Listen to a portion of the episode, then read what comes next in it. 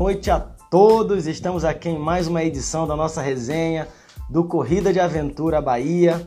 Estamos aí firmes e fortes desde março lutando para manter aqui este canal vivo, falando um pouco sobre o nosso esporte. É, final de semana agora tivemos aqui a Oca, Outside Corrida de Aventura. Aqui ao fundo hoje eu estou em outro cenário, também não estou no local de sempre, estou ainda em Subaúma, onde aconteceu a Oca esse final de semana. Né, realizamos aí a, uma etapa né, do Campeonato Baiano. Né, eu e o Gustavo Chagas, o Gaia, que hoje nós somos a equipe do Desafio Ecotreio, né, os diretores, os, os cabeças do Desafio Ecotreio. Então, nós é, é, organizamos nessa segunda etapa do Campeonato Baiano, a OCA, nesse final de semana aqui em Subaúma, uma prova no formato contra-relógio, que o maior sucesso aí que o Léo do Raca criou. E é, tomamos algumas medidas também de segurança, né? Com todos os atletas testados, fizemos testes do Covid através de um patrocínio com uma das maiores redes do Nordeste aqui de laboratórios. A gente manteve baias distanciadas para os atletas, tomamos alguns cuidados para tentar realizar um evento nessa pandemia. Né? Hoje nós vamos receber uma grande atleta, já tinha um tempinho que eu queria conversar com a Bárbara, tem até uma história engraçada para falar com ela, hoje vocês vão ouvir. Né? A Bárbara Bonfim, né? a nossa brasileira que chegou a atingir o número 1 um no ranking mundial da corrida de aventura, vai conversar com a gente, ela já está aqui. Deixa eu já puxar a Bárbara sobre corrida de aventura e o que rolar por aí. A gente aqui não tem roteiro. Vamos falar com o nosso convidado, que der na cabeça dele e assim vai, vai rolando. Olá, Bárbara, tudo bem? Seja bem-vinda. Muito obrigado por aceitar o convite para compartilhar suas experiências, suas histórias aqui com a gente. Olá, muito obrigada pelo convite. Consegue me ouvir direitinho? Perfeitamente, tá ótimo. Beleza. Pô, muito obrigado aí por aceitar, pô, ouvir suas histórias. Você que tem uma bagagem imensa aí no esporte, tem muita coisa para trazer pra gente.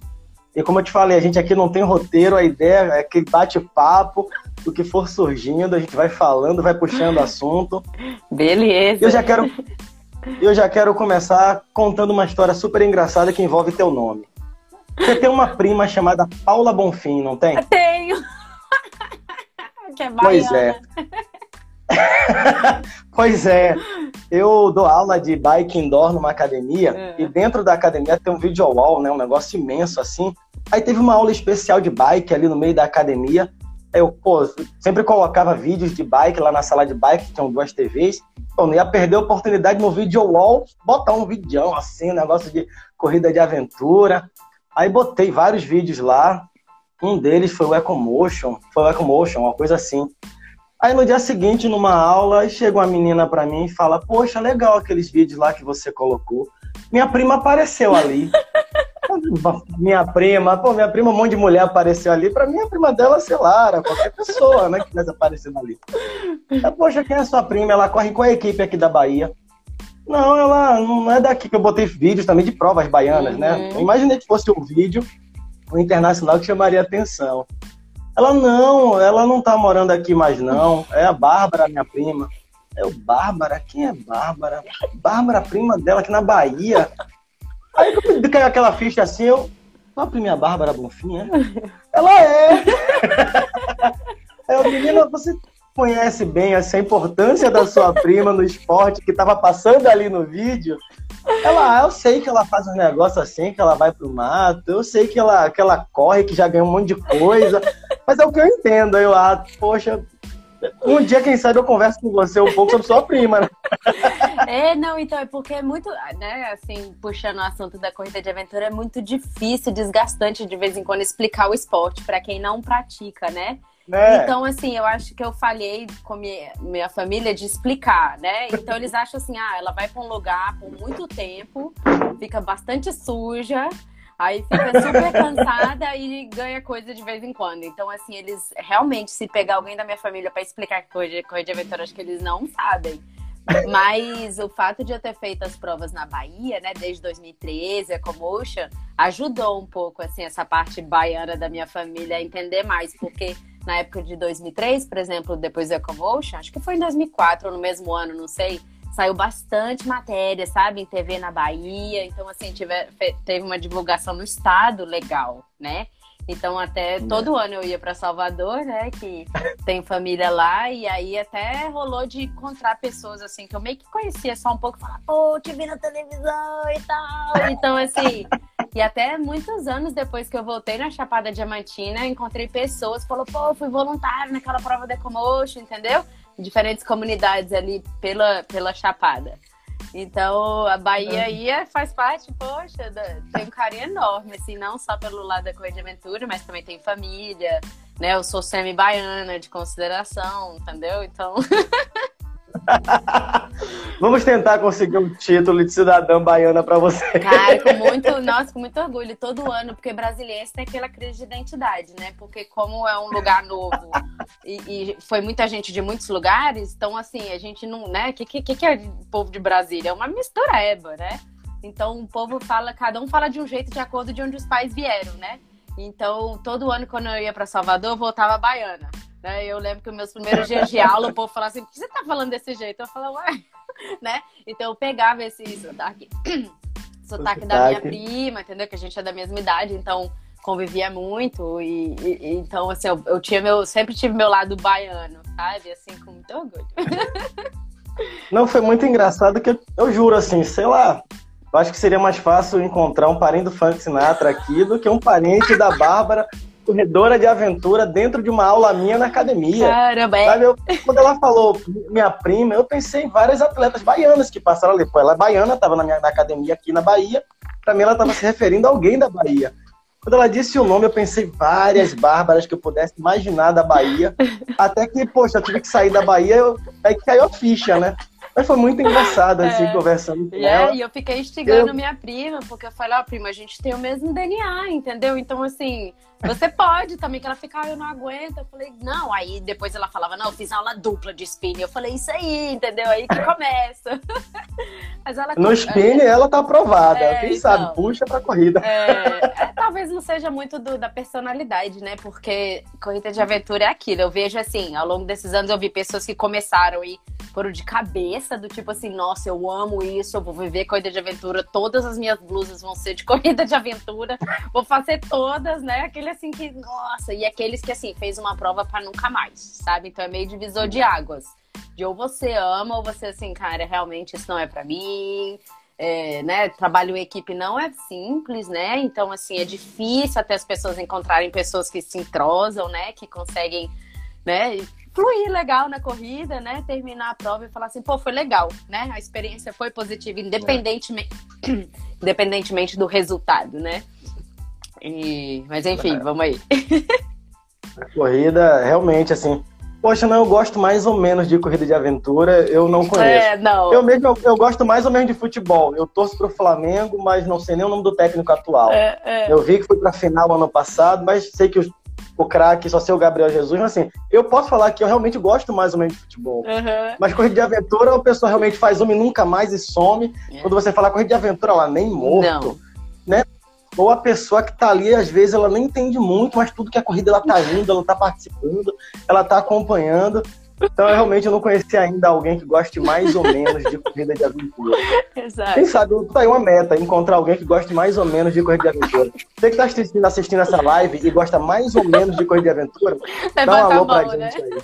Levanta a mão, dá um alô pra gente aí. Mas tem que ser mais ou menos mesmo. Assim, tipo, não sei quem é essa menina que tá na live, não faço a mínima ideia de quem ela seja.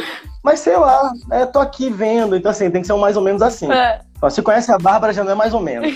já gosta.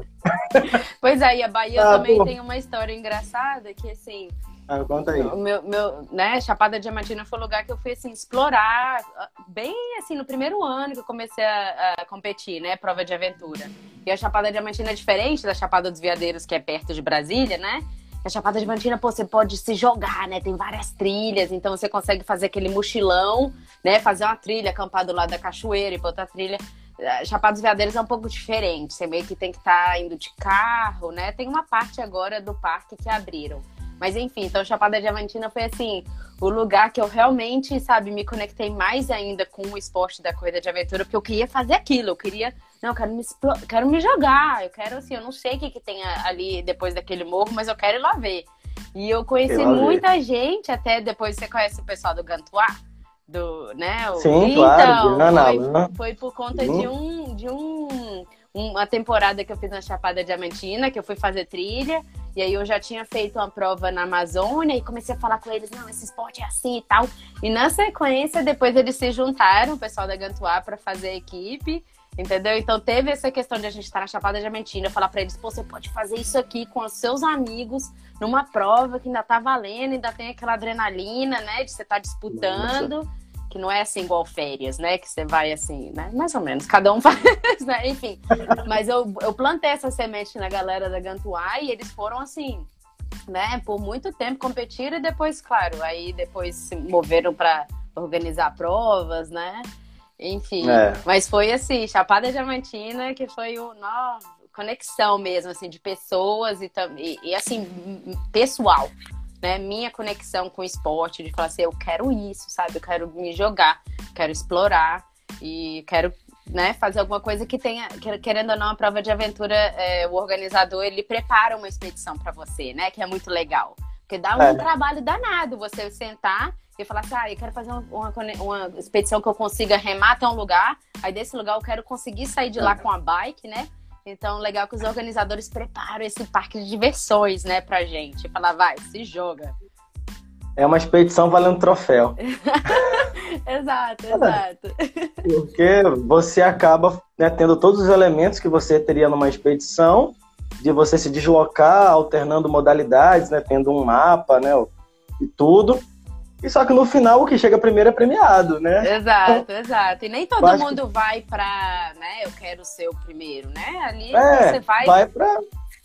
se jogar, explorar, você descobrir os seus próprios limites, ou até fazer mesmo um esporte, alguma coisa que não seja, né, é. ficar na bicicleta parada, né?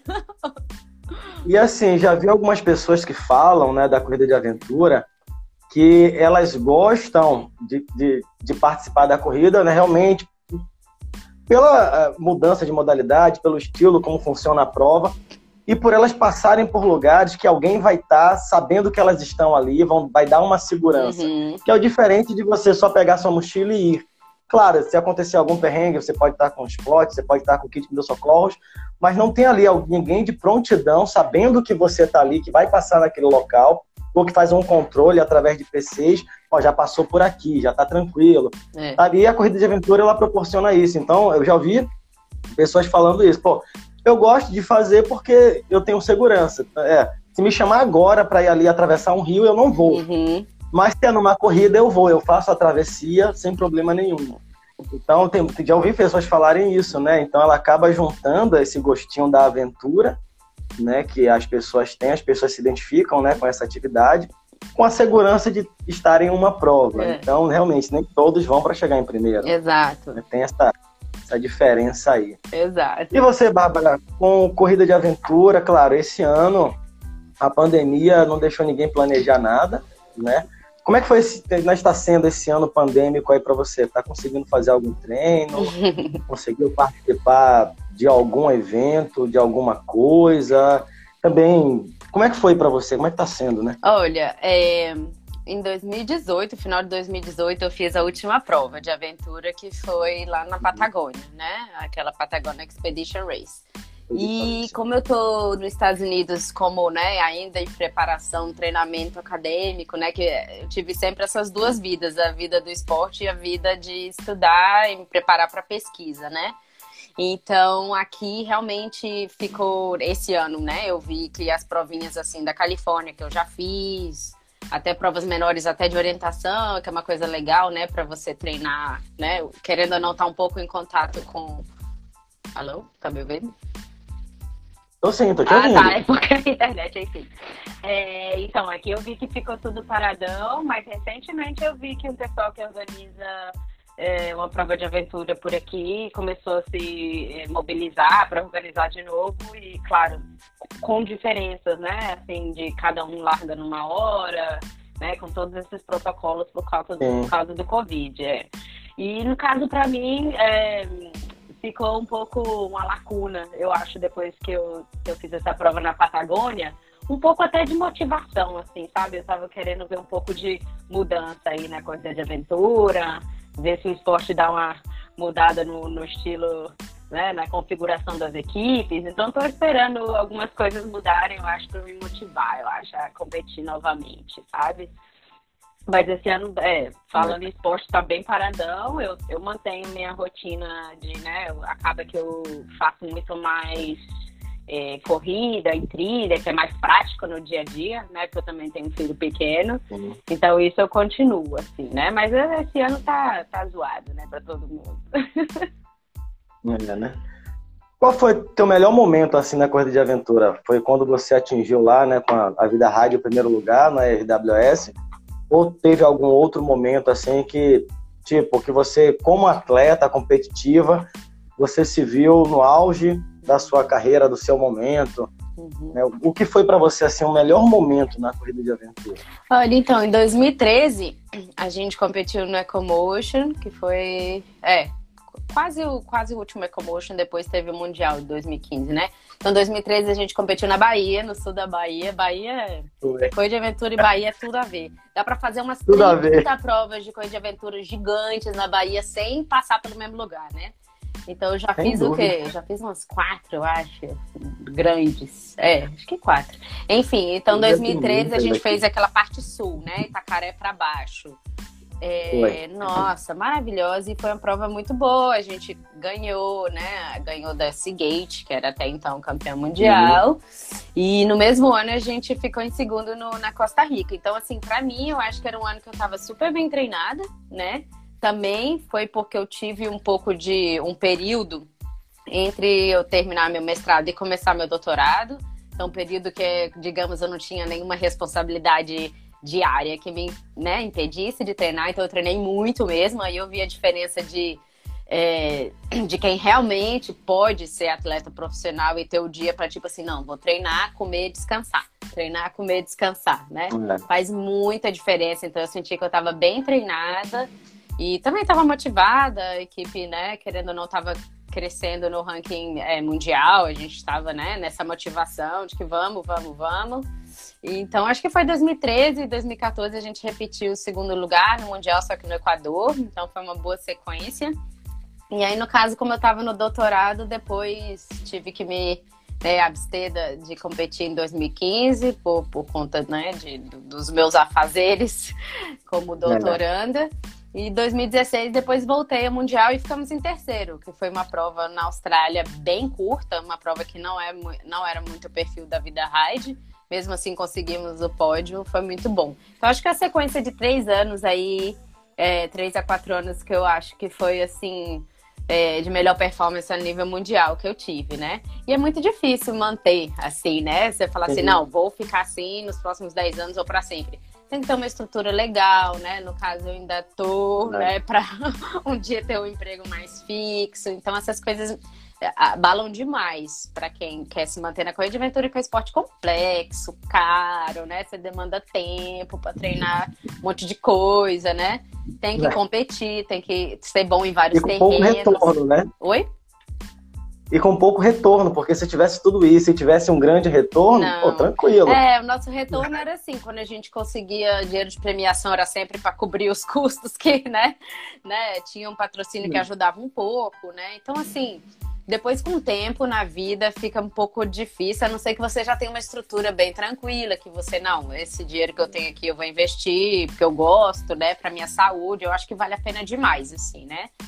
No caso de você pensar o investimento como estilo de vida para saúde, né? Física e mental, né? Querendo ou não, o lado social da corrida de aventura é massa, né? Se conectar é com pessoas assim, né? Que você nunca jamais conheceria, se você for ver, é. né? Então, eu acho que vale a pena. No caso, eu ainda tô em busca de poder ter essa tranquilidade para falar assim: ah, beleza, esse dinheiro aqui eu vou investir né, na corrida de aventura, que é uma coisa que eu gosto, né? Tá um pouco difícil agora no momento. Mas patrocinadores, estamos aí, né? Tipo... né? É, eu tenho um sonho assim, eu queria muito ver, sei lá, a equipe do Flamengo, a equipe do Corinthians, né? Pô, esses grandes clubes de futebol, já que eles abraçam tantos outros esportes, vai que um dia, né? não abraça a corrida de aventura e, sei lá, a equipe, sei lá, Palmeiras. Eu entendo pra caraca de futebol. Tô falando de time aqui e me vem na mente. Tem nem se ainda é time bom. Então, é. assim, de repente, pô, se um clube desse abraçasse, desse melhores condições para nossos atletas, né? É... Mas enquanto isso não acontece, fica realmente complicado. É, e também você pensar assim, pensar, por exemplo, a Nova Zelândia, que é um país, né, que tem corrida de aventura para criança na escola, né? Então eles fazem um trabalho é. de base, né? E crianças já crescem sabendo o que é, o esporte, praticando o esporte, né? Então, quando eu chego na idade adulta, é uma coisa normal, igual a gente no Brasil falar de futebol, falar, ah, futebol, muita gente Sim. joga futebol, esporte todo mundo conhece, super popular. E no caso, a dificuldade de coisa de aventura é televisionar o negócio, né? Porque futebol, você para a câmera lá e fica lá de um lado pro outro filmando, é. né? E você pode mostrar os patrocinadores, eles têm um retorno enorme de ficar ali uma hora e meia, né? Sendo expostos. Aí coisa de aventura tem esse desafio, né? De como é que, né? Televisionar isso. Já é, é, então eu acho que é, é, é, um ciclo, né? Tem que ter mais investimento, mas para ter investimento também eles têm que aparecer, tem que ter o retorno, fazer o trabalho de base. Enfim, é muito possível, mas tem que alguém abraçar a ideia e falar, não, vamos popularizar o esporte, vamos, né, fazer uma base, vamos crescer, ter um plano, né, de longo prazo. É. E, sei lá, né, tem que conseguir televisionar a baixo custo, porque a televisão não vai querer investir também né, tanto numa coisa que ainda é nova, a não ser como aconteceu o Eco Challenge, né? É. E que. Uh Pode falar. Então, não, mas eu ia falar que são, é, é, é muito assim, cultural e, de, e questão de momen momentos. Que, por exemplo, com os Calunga, a gente viveu um momento muito bom da corrida de aventura. Na época que assim, a gente competia nas provas lá do Adventure Camp, que dava sempre uma, um carro de premiação, entendeu? É. Então, numa época que tinha bastante é, é marca grande botando grana. Né? Então as provas eram grandes, sempre davam grandes premiações né? O Adventure Cape tinha mais de 100 equipes, quartetos, né? Isso para corrida de aventura, Sim. tipo, uau, né? Então, foi um momento e assim, é, seria interessante pensar, voltar um pouco nessa época e falar assim, o que, que aconteceu, né? Por que, que essa grana sumiu? Que que, né? Que que foi? Por quê? É. Então, na época, assim, que teve até o EMA na Amazônia, em 2001, saiu no Fantástico, entendeu? Então, tinha, existiu espaço para corrida de aventura. Onde foi que a gente perdeu a mão nesse caminho? Né? Exato, né? é. Seria muito interessante perguntar para quem eram os atores na época, de falar assim, o que aconteceu? O que, que você viu? Foi uma crise econômica geral no Brasil? E aí, isso aí era meio que assim, o, o plano, né? O extra das, das empresas, eles tiveram que cortar né? Porque no caso a gente tinha patrocínio da Brasil Telecom e foi meio que uma mudança na cultura da empresa que a gente perdeu o patrocínio. Entrou outro diretor, o outro diretor não era gostava muito de esporte e aí cortaram todos os patrocínios, né? Então é, não sei se com as outras empresas foi parecido, né? De ah mudou diretoria, né? Mudou a cultura, não gosta muito de esporte, ou vamos investir só em futebol que tá bom, né? Por isso que eu acho importante, assim, quando tem alguma equipe ou alguma prova, sei lá, que tem algum patrocínio, eu acho, né, até o caso da CBCA, que tem um da Spot, eu acho super importante nós atletas, a gente hoje com rede social, vai lá, curte a postagem do patrocinador, comenta, movimenta, sei lá, marca, poxa, legal que tá apoiando é, a CBCA, a Spot apoia a CBCA, por exemplo. É bacana fazer isso para que a empresa que está investindo e apoiando aquela confederação, ou aquela equipe, ou aquela organização, veja que está tendo um retorno da imagem dela apoiando aquilo ali. Uhum. Porque se ela não tem essa visão de fora, ela, ela corta, né? Exato. né? É, Vou cortar. É. é, exato. Então, é realmente assim, nem toda equipe tem esse, digamos, esse preparo para dar um retorno profissional para uma marca, né? Muitas vezes acaba sendo assim, ah, ajuda a gente aí um pouquinho e pronto, né? E de repente a empresa ajuda uma vez ou duas e depois não mais, né?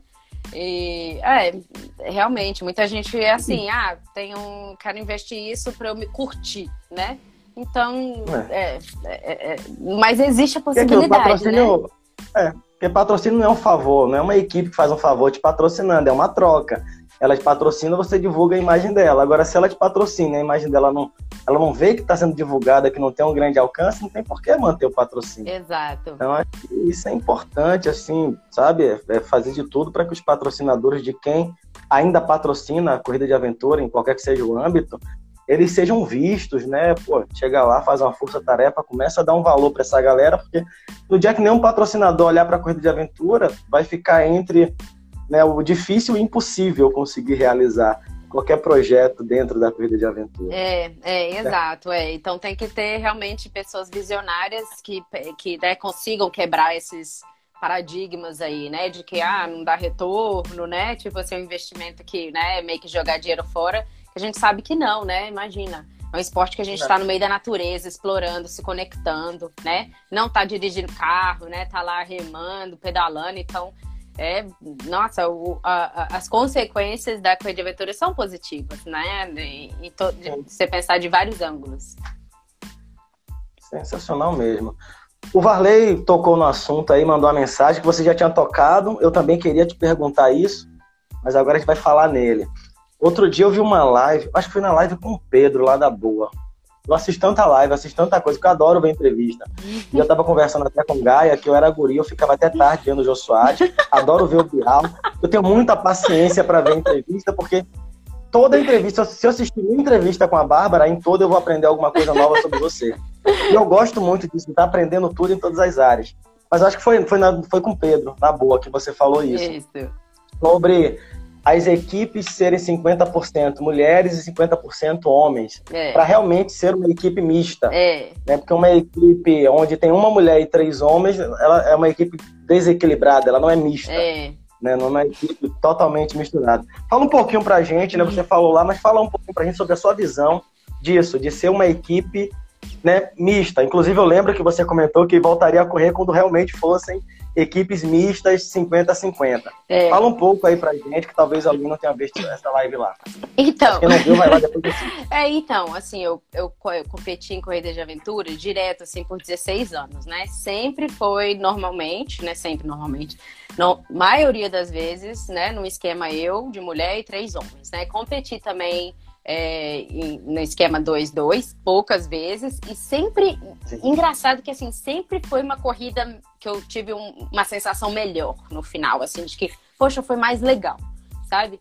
Então, assim, demora um, um pouco de tempo pra gente perceber, assim, né, por que que a gente, né, tem esse, esse, essa regra de um do sexo oposto, né, e por que que todo mundo coloca normalmente três homens e a mulher? Aí a pessoa pode falar, obviamente, porque o homem é mais forte, então uma equipe fica mais forte com três homens e a mulher, né?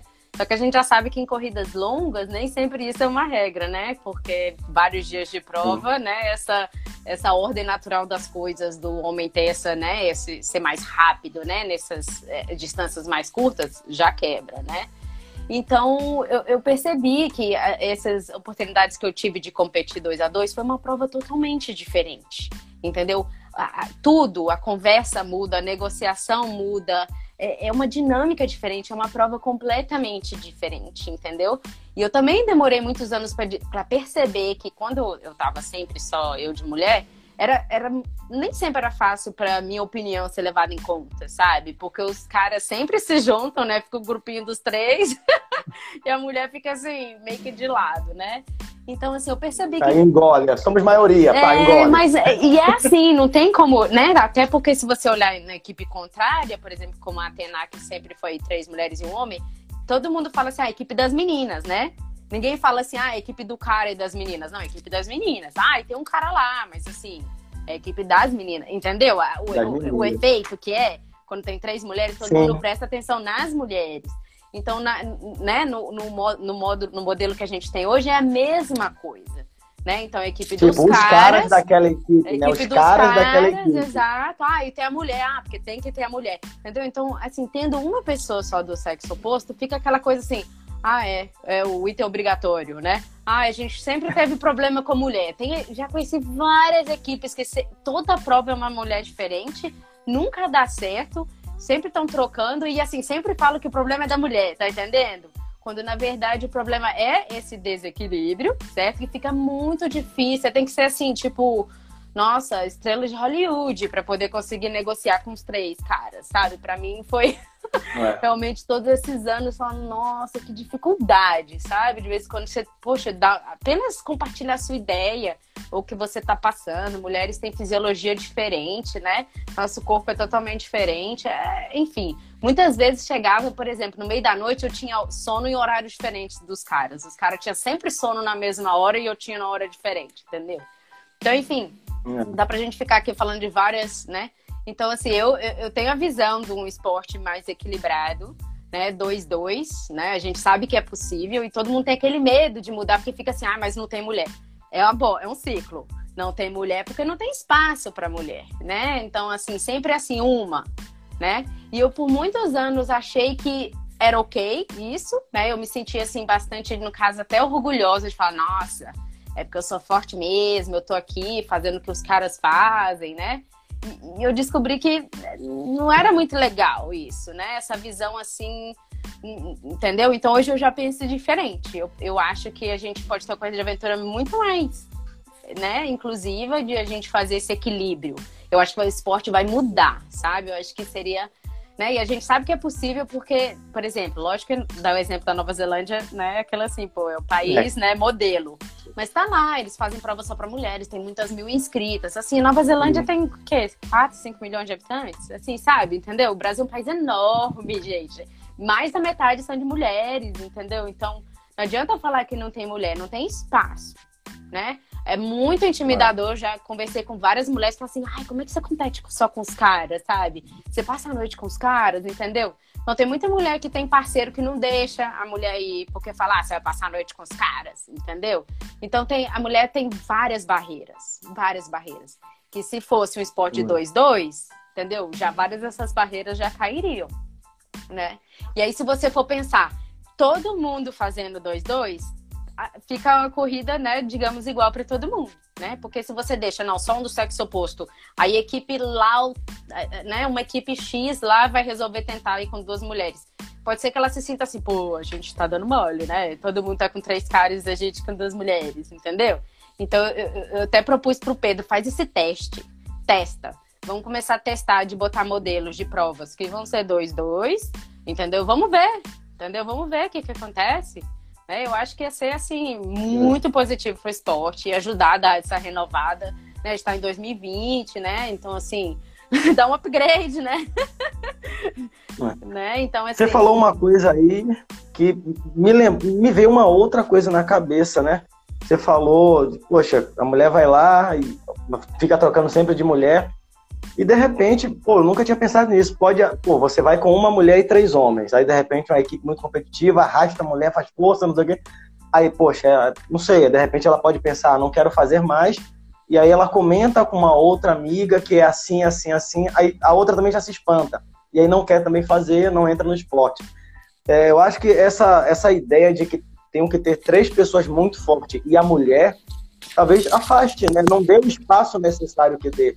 Com quando na verdade não é só a força, são vários elementos. É, eu, eu, imagino até, pô, você falando, eu fiquei pensando aqui várias coisas. De repente, até para compartilhar coisas de mulher numa equipe, né? Pô, eu tô num período que, pô, de repente, no meio da prova, eu preciso conversar com alguma outra mulher para me ajudar em alguma coisa. Né? Em algum momento, pô, eu vou conversar com os homens, eu tô correndo com eles pela primeira vez, não conheço os caras, eu caí de paraquedas na equipe se eu caio de paraquedas numa equipe que tem uma outra mulher, fica mais fácil né, conquistar o meu espaço ali naquele ambiente do que com três homens. É. Então, realmente, é, é tem vários, vários pontos que talvez seja, né? O, faltar um pouco de mais espaço para a mulher. A gente vê no, no futebol o tempo que demorou para o futebol dar um espaço para a mulher e depois que deu, a coisa andou para caramba. Eu lembro de um depoimento da Marta, ela falando que ela foi fazer musculação na academia lá da seleção brasileira, que aí o cara falou que não, aqui é só para a seleção principal. Ela foi falou assim, eu sou da seleção principal feminina. Uhum. que o cara coçou a cabeça assim, pô, é mesmo, né? É. Então, assim, a gente colocar a mulher, mesmo quando ela é principal, botar num, num segundo nível, né, a gente só afasta, não, não, não, não aproxima, é. não não chama para o esporte. É, e é muito desgastante, assim, para a mulher, né? Eu passei 16 anos, né? É muito desgastante, sabe? Porque você tá sempre tendo que se adaptar ao esquema dos caras, entendeu? Você que tem que se virar, como é que você vai fazer qualquer coisa que você tem que fazer que você queira um pouco mais de privacidade, entendeu? Então, assim, é um esporte masculino que abre as portas para entrar uma mulher. Entendeu? Então essa é a realidade. E no caso, é. já é um passo a mais, porque é um, um, uma coisa única, né? A maioria dos esportes, assim, ou é só mulher, ou é só homem, né? Então, assim, já passa essa noção de que, ah, estamos integrados, só que não é verdade se você só tem uma, entendeu? Então, assim, eu, eu, o desafio para os caras que estão assistindo aí é: vai competir com três mulheres. Vamos ver quantas provas você vai aguentar fazer, entendeu? Então, assim, o desequilíbrio pro outro lado é a mesma coisa, entendeu? A equipe de três mulheres, o esquema da prova é da mulherada, entendeu? O cara tem que se adaptar. É isso. E a mesma coisa no cenário que a gente tem atual, há muitos anos, que assim, tá na hora, né, de dar uma, uma chacoalhada, uma... né, se adaptar.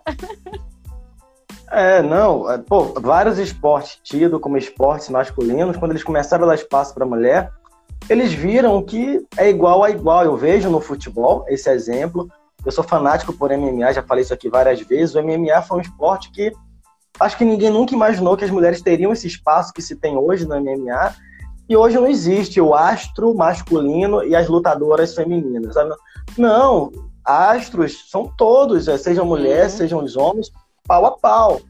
Eu acho que, de repente, chega um momento em que a gente tem que começar a pensar mesmo nisso. Né? É, mas é, vai, lá, vai é... exigir alguém para quebrar essa barreira, né? Então, assim, seja uma organização, né? De falar assim, ah, vamos fazer essa, esse circuito com algumas provas nesse modelo para ver como a gente vai, né? Então, assim, eu, eu tenho uma é. convicção, se você abrir o espaço para as mulheres, elas vão, vão, se, vão aparecer, vão se juntar. No modelo atual é, é uma barreira enorme. Tanto é que você vai ver que muitas equipes, a mulher que tem é porque, assim, é parceira de um dos caras, né? A mulher de um dos caras, entendeu? Então, assim, é, é uma barreira enorme a coisa de aventura hoje para mulher. É, de repente a gente consegue uma oportunidade aí de fazer uma prova, sei lá, quarteto tem que ser duas mulheres, dois homens, né? E vendo o que vai dar, né? De repente, assim, alguém vai precisar dar esse start, né? De repente, se o Gaia estiver assistindo aqui, ó, Gaia, vamos pensar também em fazer isso nas nossas provas. De repente, botar dois homens e duas mulheres e vendo o que vai dar. É. Né? Porque não adianta falar que não vai dar certo aquilo que não foi tentado, né? Exato. Então, é. talvez muitas mulheres tenham essa visão que você tem, né? Que é, é, tenham essa opinião que você tem e estão esperando o espaço delas, porque enquanto o esporte for masculino, onde né, a gente tem a Atena uma entre várias equipes, onde a maioria é mulher, ou em algumas competições todas são mulheres. Né? E o mais comum sempre, homens, né? três homens e uma mulher. É. E acaba realmente o homem ditando a regra, o homem ah, é. tocando é. a bola. É. E dois a dois né, fica é, totalmente mista e equilibrada, porque se a gente começar a olhar o lado fisiológico, se eu tenho competindo três homens e três mulheres, né, em equipes, é, em quartetos, onde um vai ter uma mulher só e o outro um outro um homem somente, a gente vai ter uma diferença fisiológica aí. É. Né, eu não vou dizer qual vai ser mais forte, qual vai ser mais fraco, é. mas não é, é, é igualdade competitiva. É. Né? Olhando em relação à igualdade competitiva, eu não, eu não, não, a maioria dos outros esportes, ou você tem as equipes femininas ou masculinas, uhum. e sendo mista, para poder realmente ser mista, precisa ser equilibrado, né? Então, quem sabe aí. Tô jogando é, a semente, eu... tô jogando a semente, entendeu? É, já há um tempo atrás eu tinha pensado, inclusive, fazer uma. Porque eu organizava também provinhas de orientação aqui. Eu cheguei a. Até conversei com algumas atletas. Esse ano, 8 de março, caía num sábado. Hum. E a minha intenção era, no 8 de março, fazer uma prova só para mulheres. Era um das ideias que eu tinha para esse ano 2020. Né? Isso, no ano passado, meio do ano passado, eu estava com essa ideia.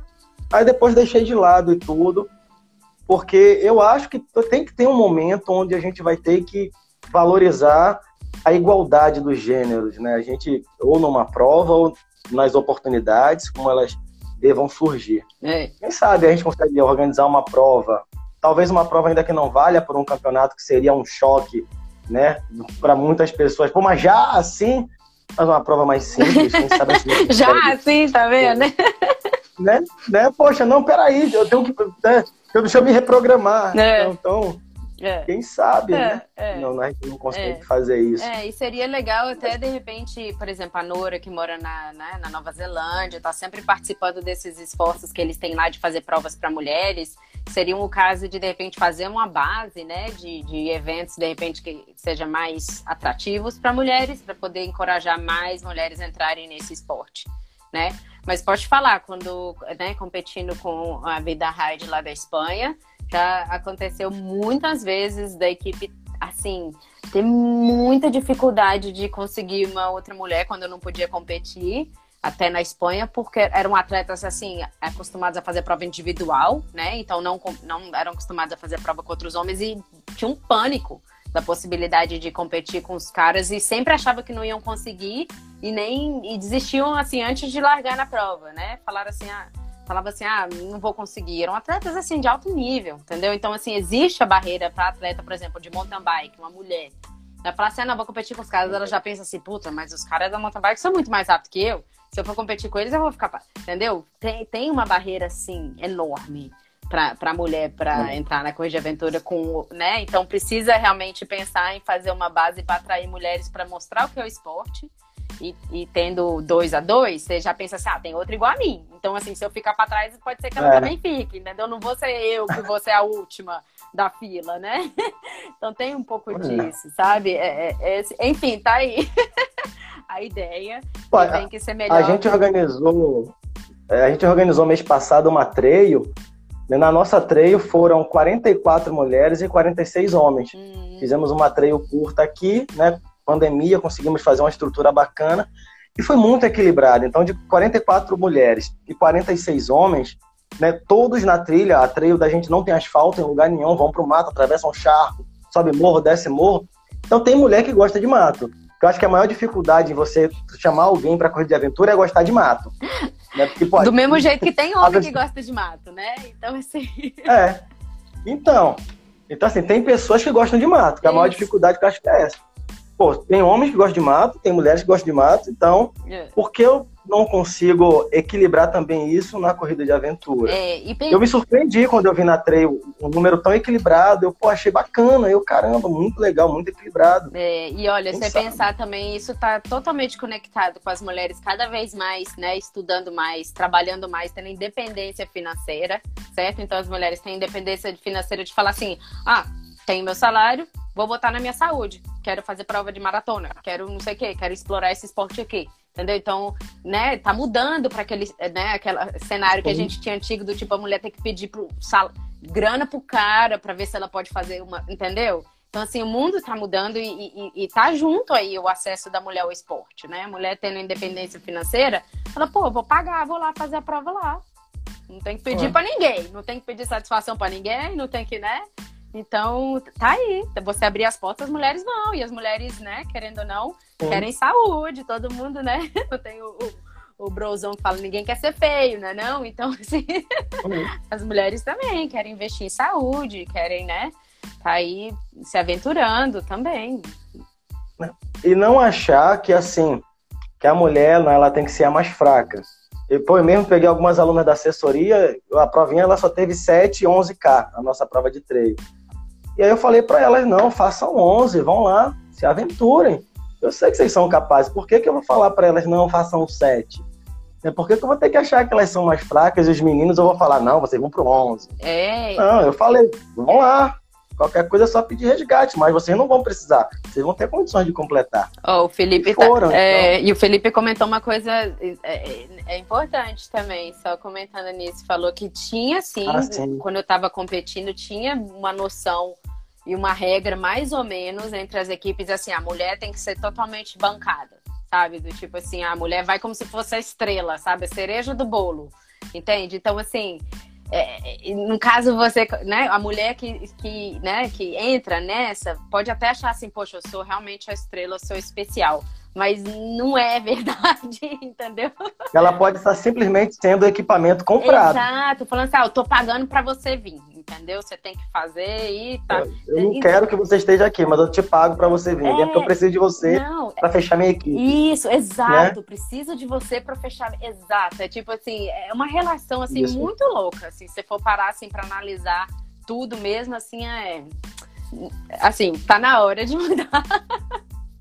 O Varley deu uma sugestão aqui há um tempinho atrás, ele mandou aqui uma mensagem para você se juntar com a Sofia lá da seguinte ah. falar, quem quiser entrar no sorteio aqui que vem. Nossa.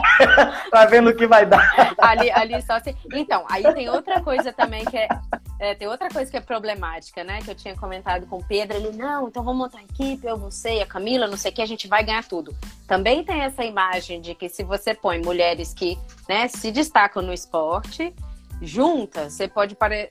você não ajuda provavelmente a atrair mais mulheres, porque fica assim, ah, não, mas elas são fortes igual homem, entende? Eu já ouvi quantas vezes eu já ouvi na Sim. minha vida falar assim, ah, você é forte igual homem, você, né, é boa nisso igual homem, entendeu? Então assim, não, a mulher é forte igual a mulher, entendeu? Então, assim, é.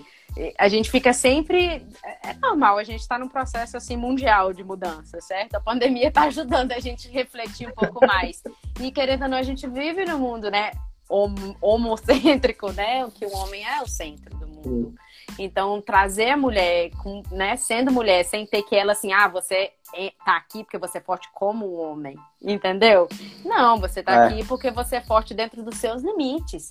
E, e esporte, a, como, né, dentro desse esporte você se sai bem. É um esporte longo, de né, planejamento, estratégia, trabalho em equipe, muita cabeça, entendeu? Não é só é, correr, correr, correr e ser o mais forte, né? É. Não é.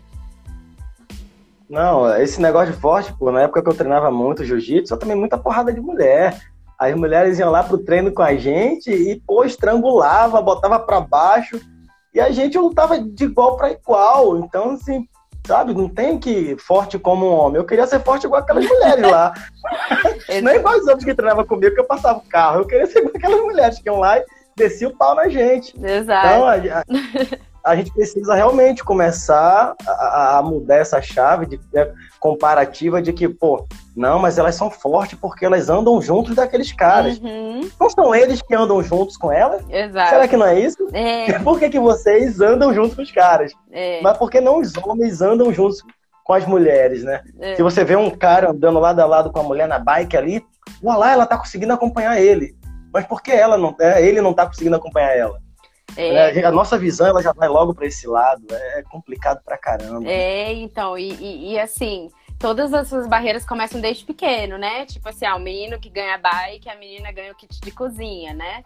Então, assim, já desde pequeno você já tá botando as barreiras do que, que a, né, a, a menina ou a mulher vai ser, que, que ela, onde ela pode chegar.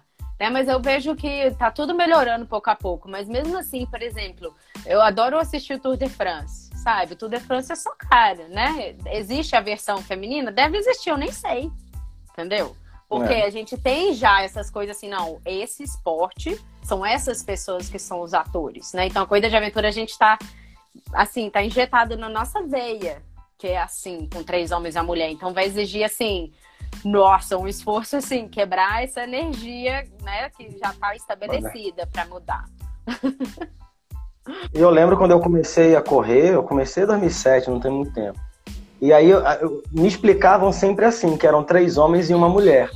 Depois, com o tempo, eu comecei a ver algumas pessoas falando que tinha que ter pelo menos um do sexo oposto, que para mim já foi até mais aceitável para entender a composição da equipe. Então, assim, não é que tem que ser três homens. Uhum. De repente, podem ser três mulheres.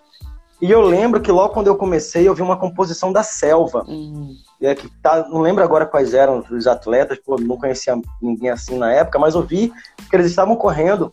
Uma era a Rose, eu lembro, o outro eu acho que era o João Bellini, não lembro muito bem agora, mas eram dois homens e duas mulheres. Isso me chamou muita atenção. Uhum. Foi a primeira vez que eu vi uma equipe dos dois.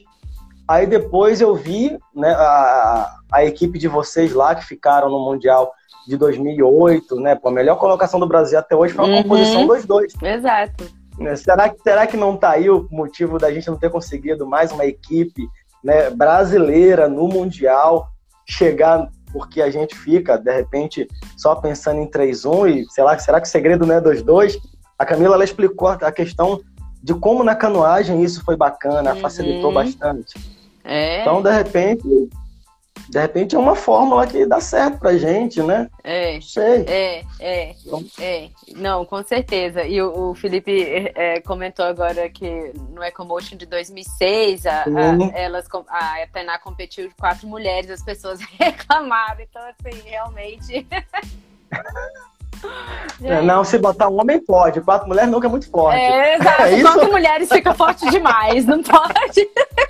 Quatro mulheres, não, fica muito forte, aí não pode. É, é. Botar um homem. É, e no caso da prova do Mundial que a gente fez, foi isso. Como a gente sabia da, da, da estrutura da equipe que a gente tinha, a gente sabia que a gente tinha que jogar com de outras maneiras, entendeu? Então a gente fez várias estratégias para se beneficiar com a composição que a gente tinha da equipe, entendeu? Então o esporte muda um pouco, a estratégia muda um pouco, sabe? E tem vários benefícios de se ter duas mulheres na equipe.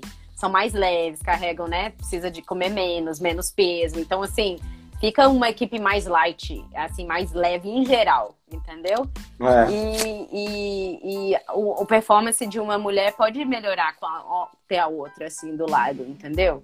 Porque você vai sozinha lá, você pensa, ah, os caras são mais fortes mesmo, eles têm que me rebocar, sabe? Agora não, quando você tá com duas mulheres, você sabe que não dá pra dois caras, cara rebocando duas mulheres o tempo todo, né? Então você já se motiva até você falar, não, eu tenho que ser independente, então eu tenho que me esforçar e tem que, né?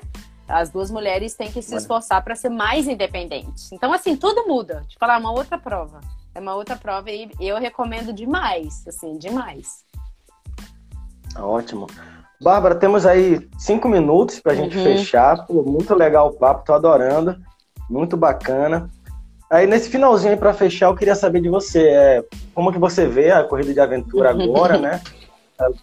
Suas perspectivas futuras, o que, que você ainda espera da corrida de aventura, se a corrida de aventura ainda pode crescer um pouco mais, como é que você está vendo o cenário, né, para a evolução da corrida de aventura? Olha, confesso que, né, como eu estou nos Estados Unidos aqui, eu não fiquei assim totalmente a par da, né, de todas as evoluções, né, da corrida de aventura no Brasil, mas eu acompanho sim, porque lógico, meus amigos, né, as pessoas, né, essas relações que a gente que eu desenvolvi ao longo desses anos na corrida de aventura, então estou sempre seguindo e vendo o que está acontecendo. Eu estou notando que está tendo uma, uma, um nível de organização bem legal, né? Na, no Brasil, que lógico, esse ano está sendo difícil para todo mundo, porque até de repente pessoas que né, pensaram em dedicar mais para organização de evento, por exemplo, né, ficou muito abalado, né, essa questão. Então não, não consigo comentar exatamente como isso está né, sendo desenrolado no Brasil, mas assim, para mim, eu espero agora nos próximos anos conseguir me organizar para treinar de novo para competir. Mas eu confesso que eu não tenho vontade de competir novamente nesse modelo 3 para 1, porque já foram muitos anos, já deu, assim, sabe? Eu, eu quero uma coisa diferente. Então, por isso que eu fico plantando essa semente. Se eu organizar a prova de 2-2, eu vou, entendeu? E, e, vejo assim que no futuro próximo eu, eu tentar é, trabalhar, atrair mais mulheres, né? Eu acho que eu sou culpada assim ao longo desses anos de não ter movido um dedo para tentar aumentar a participação de mulheres no esporte, né? Como eu disse, é uma coisa de é uma reflexão interna, né? Eu demorei muitos anos. Eu acho que o fato de eu ter vindo para Califórnia me ajudou demais a abrir os olhos, né, para essa cultura que a gente tem no Brasil, né? cultura muito, né, ainda sexista, que põe um homem assim muito, né, no patamar mais alto, que na Califórnia não é bem assim. Então, vindo para cá eu consegui abrir os olhos e, e, entender um pouco do, de como eu era também, assim, sabe? Então, para mim, é, para me motivar, para, né, treinar, falar não, vou me jogar nessa prova de novo é, nesse formato de três homens a mulher, eu não vou mais. Mas mesmo que as provas ainda não estejam, não estejam exigindo, né, digamos, dois, dois, é, de repente me conectar com, com, né, com, com o pessoal lá de Brasília para fazer uma prova de duas mulheres, dois homens, eu, eu animo sim, né? De repente, fim do ano que vem ou, ou 2022. É. Ótimo. Bárbara, muito, muito obrigado mesmo pelo bate-papo. Pô, muito bacana, o horário voou aqui. Tava olhando aqui o caramba já. É, bacana poder conversar com você. Não te conhecia, quer dizer, continuo sem conhecer pessoalmente, mas não te conhecia assim de conversar. Mas já admirava muito o seu trabalho, você como atleta, muito bacana ver suas, suas conquistas, né? Obrigada. Eu ficava muito antigamente pensando assim, caramba, ela é a tricampeã do Ecomotion. que a gente não tocava nesse assunto, assim, pô, ela, ela brasileira, tricampeã do Ecomotion. Daí ganhou dois anos seguidos. Eu ficava muito assim, pô, uma atleta muito forte. e aí, pô, hoje eu tô tendo a oportunidade de conversar com você, de ouvir um pouco suas histórias.